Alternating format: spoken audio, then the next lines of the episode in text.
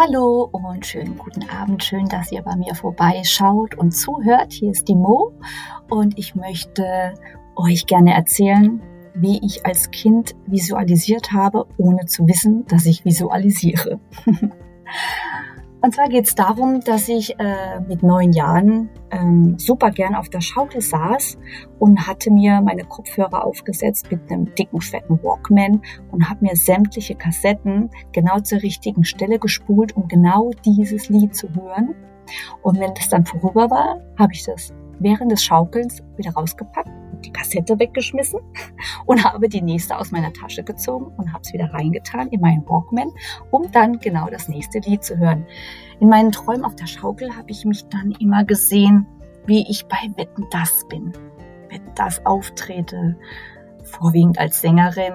Getanzt habe ich natürlich auch immer, weil wenn, dann wusste man ja bei Wetten das sind richtig Hochkaräter am Start, also wirklich große Stars und damit habe ich mich halt identifiziert und deshalb hatte ich auch immer mindestens zehn Tänzer in meinen Träumen an meiner Seite.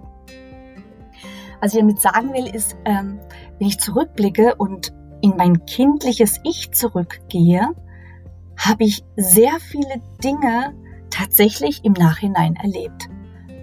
Also ich wusste ja nicht, dass Visualisieren so eine starke Energie ist, dass man eigentlich nur darauf warten muss und, und es sucht sich über ganz unterschiedlichen Wegen das Ziel, das Erlebnis, das du dann auch haben wirst. Es ist wirklich so passiert, dass ich halt eben immer, immer, immer bei Wetten das auftreten wollte. Ich war dann später äh, in den 90ern, ähm, war ich als Tänzerin unterwegs für ganz viele bekannte Popbands, vor allem Eurodance. Ne? Ich war feste Tänzerin von Masterboy und davor oder parallel dazu ähm, durfte ich bei DJ Bobo äh, tanzen. Und das ist so geschehen, dass mein damaliger Freund, Choreograf und Tänzer Curtis Berger, der zusammen mit Bobo und Danny, dem anderen Tänzer, die Shows kreiert hat, äh, mich gefragt hat, sie würden gern für Freedom äh, eine komplette Frauentänzer-Mannschaft haben, äh, ob ich da ein paar Mädels zusammentrommeln könnte und wir dann die Choreografie für dieses Video eintrainieren könnten. Haben wir natürlich gemacht, gesagt, getan. Wir waren dann in Dortmund, wenn ich mich rechte, Bochum oder Dortmund und haben in einem stillgelegten Fabrik, haben wir dann in der Nacht dieses Video Freedom gedreht. Es wurde ein Riesenerfolg. Natürlich, alles, was DJ Bobo angepackt hat oder heute noch anpackt, funktioniert. und dann kam die Anfrage. Wetten das möchte, dass DJ Bobo dort sein neues Lied Freedom zum Besten gibt. Und wir waren dabei. Könnt ihr euch das vorstellen? Könnt ihr euch vorstellen, wie das war? Mit neun Jahren habe ich auf der Schaukel geträumt. Die kleine Mo wird irgendwann mal bei Wetten das auftreten und singen und tanzen. Gut, jetzt war ich halt erstmal nur als Tänzerin dort und ich dachte, super. Ich hätte es nie gedacht, dass das wirklich auch so eintrifft, dass ich ja diese Show sehen würde als Act als Künstler. Aber es wurde noch besser. Als ich dann 1996 ähm, mit meinen Mädels Funky Diamonds on Tour war, haben wir 1996 haben wir angefangen und wir haben, glaube ich, jede jede TV-Sendung im deutschen Fernsehen äh, durchlebt. Also die haben uns, äh, die Plattenfirma hat uns durch sämtliche Sendungen gezogen, äh, sämtliche Talkshows, Arabella, der Meisner, Christine Christiansen hieß sie, glaube ich. Sehr große Shows haben wir natürlich auch gemacht. The Dome, natürlich, eine Musiksendung war dabei, da waren wir auch bestimmt dreimal dabei. Dann die José Carrera Gala. Da habe ich Peter Maffei kennengelernt. Die Story werde ich euch auch mal erzählen, der mich daraufhin eingeladen hat, beim Casting von Tabaluga mitzumachen. Und ähm, Wetten, das kam dann auch.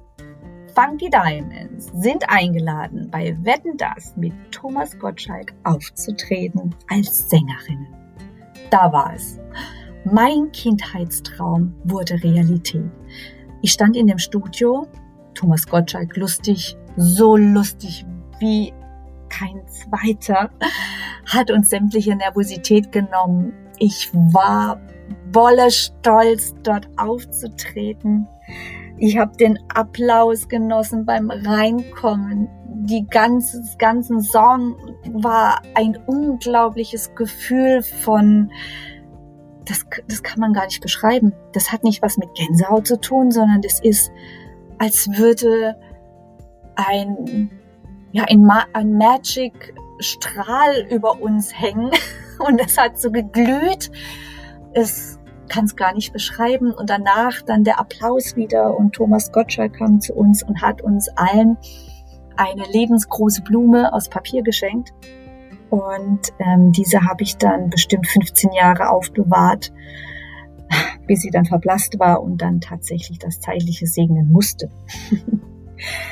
ich will euch nur damit sagen, geht mal in euer kindliches Ich zurück.